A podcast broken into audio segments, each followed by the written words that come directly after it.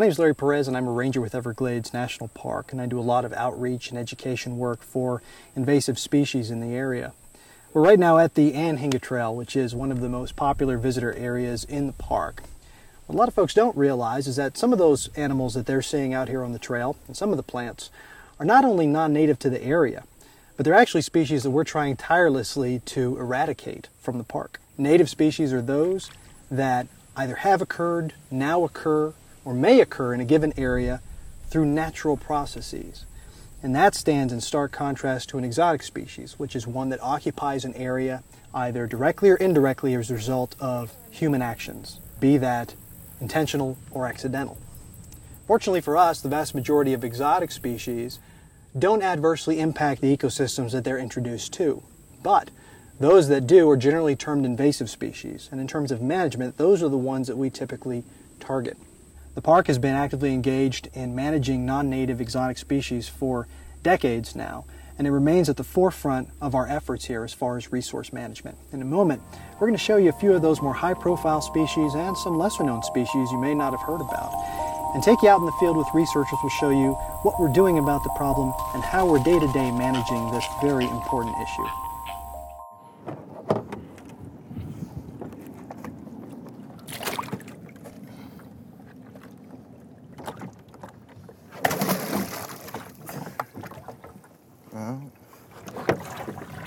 Where'd he go?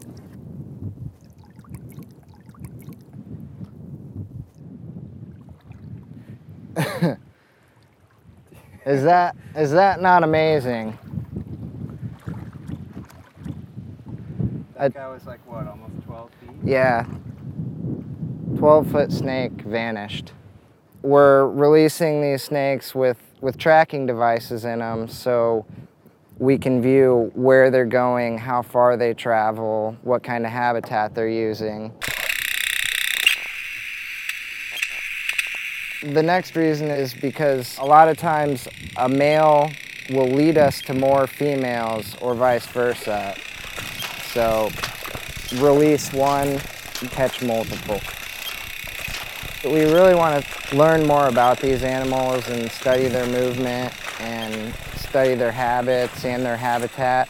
It's giving me the same thing. I think it might be further out here. 90, 92, 95. Ah!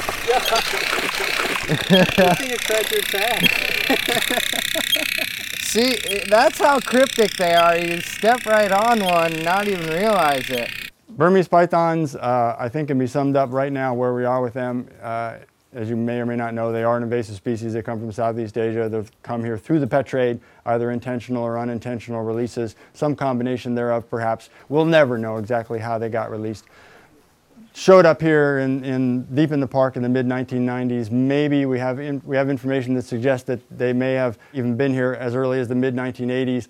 Needless to say, though, they are here as a result of the pet trade. Um, they were brought in here, imported in here, and then bred locally through, through captive breeding and distribution for sale. They were purposely imported like a lot of other exotic pets and found their way, either intentionally or unintentionally, into, into the wild.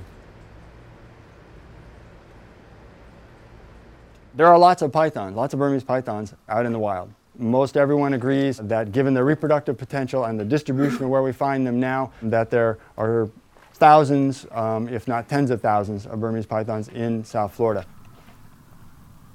They are very broad diet, they eat lots of birds, lots of mammal species, and they also successfully eat and consume alligators. They have the potential to eat many of our threatened or endangered or imperiled species that we may have. There she goes. It's hitting hard right here. Really hard. Here, look at this. There's the snake right there. See it? Coiled. I don't think they provide any more of a danger to humans than the dangers we already have out there. I think that's an important point to make is that, that it's, it's, it can be a dangerous place, whether it's, whether it's reacting to, to bee stings, whether it's hydration, whether it's, it's the pinnacle rock, or whether it's an alligator, or any of our venomous snakes. There's reason to pay attention to what you're doing. Still see him? He just popped his head up right here. You can see his head. He's taking bubbles.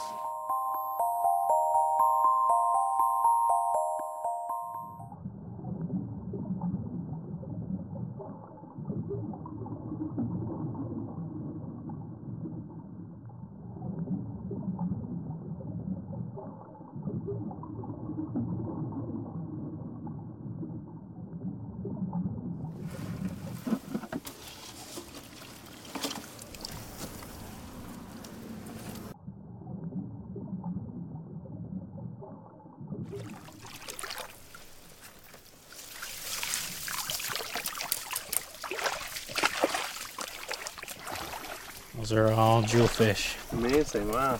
Oh, they're beautiful. Oh, look at this, they color up. What is it? See the goldfish with the red tails? Oh yeah, there's lots of them. Wow. So these are our African friends. African jewelfish. So somebody put them in an aquarium and then they cat in here. Is that how it generally Yeah, what's works? the best theory these days of where these guys come from? Probably the aquarium industry. In 2000, we first collected the African jewelfish within Everglades National Park.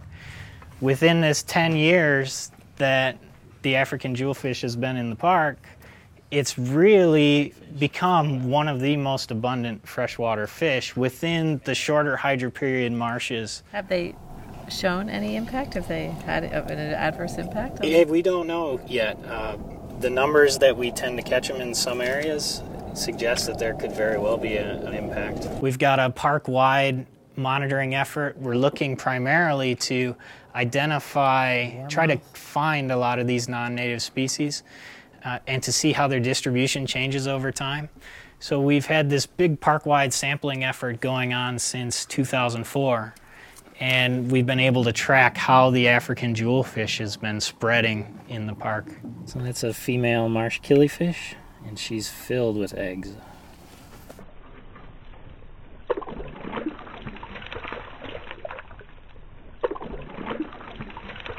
You worry that it's a problem. It's hard to know if it's a problem. I'm extremely curious about the degree to which it is a problem. I think the problem would be if the new fish that have been introduced are extinguishing all the native species. We found pockets of water, certain sinkholes here, where we'd pull out, you know, 10 or 15 uh, African jewelfish to just one or two native sunfish. So it's pretty surprising to see. And some of the introduced species are extremely colorful and they're interesting in their own right, too.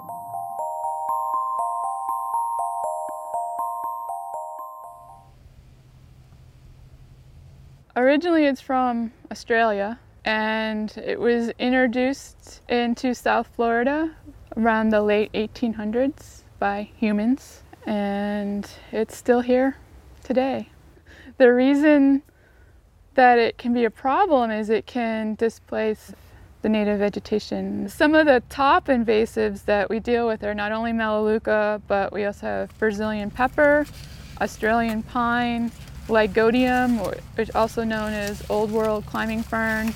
It's part of the mission statement of the National Park Service is to manage for uh, invasive or non-native exotic species. So it's also part of of the Park Service's mission to preserve um, the native habitat.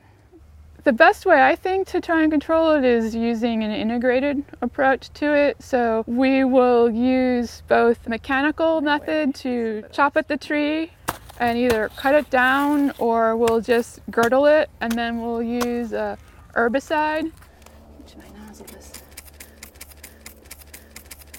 This tree right here now should should uh should uh, no longer exist. You can't just go through and treat it once and then turn your back on it. You got to make sure that you're continually monitoring the areas that have been treated and you try and get back to them for some follow up treatment. And that's where you can really make your progress.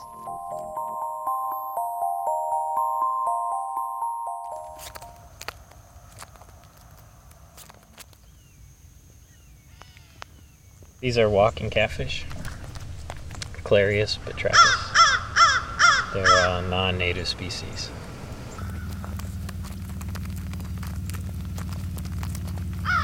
We had a big rain shower this morning, so they're probably trying to relocate uh, from a hole where they were in the water and trying to find a bigger body of water to, to persist through the dry season.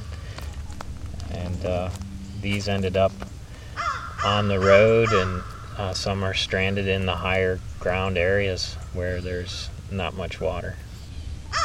Don't seem to be able to always find the better habitat. Grass isn't always greener, I guess.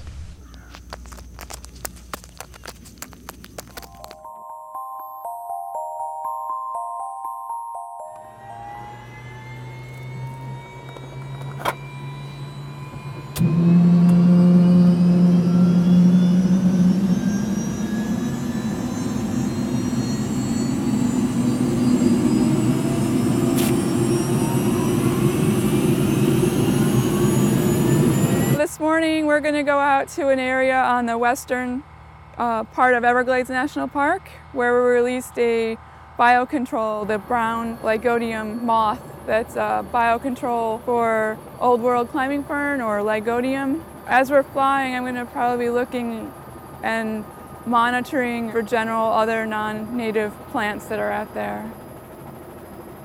Within Everglades National Park, we know there to be just a little over a thousand different species of plants. And of that, a little over 200 of them are thought to be non-native.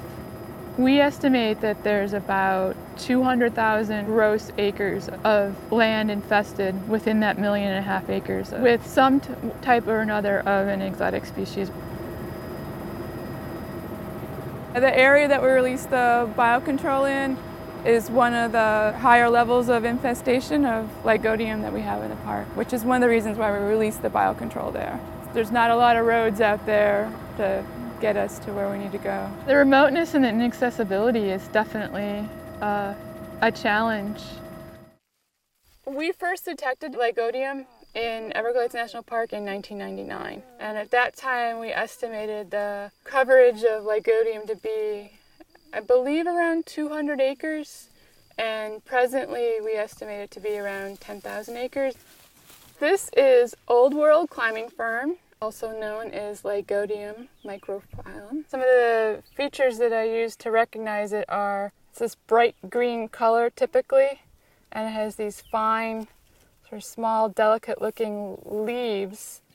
It tends to climb up other plants and use them as support and this is a, a good example. It's just shown in other habitats and in other areas that it is completely overgrown tree islands where there's nothing, literally some of the photos I've seen of it have shown literally nothing but lygodium.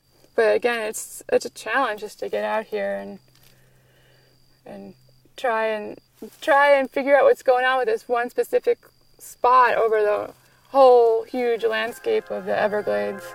It's a fantastically beautiful landscape. If you look around, there are birds flying through the sky and the herons and the egrets hunting in the corners. And the Everglades team's just been fantastic to work with. These biologists are unbelievably dedicated and they're out here uh, day after day, year after year, counting the fish so that we can be sure that the habitat remains beautiful and, and as it should be and as it always was. I would hope that the Burmese python is used as a poster child, a poster snake for this larger issue of are we doing the right things and do we have everything in place that we can have to prevent this from happening in the next, next time?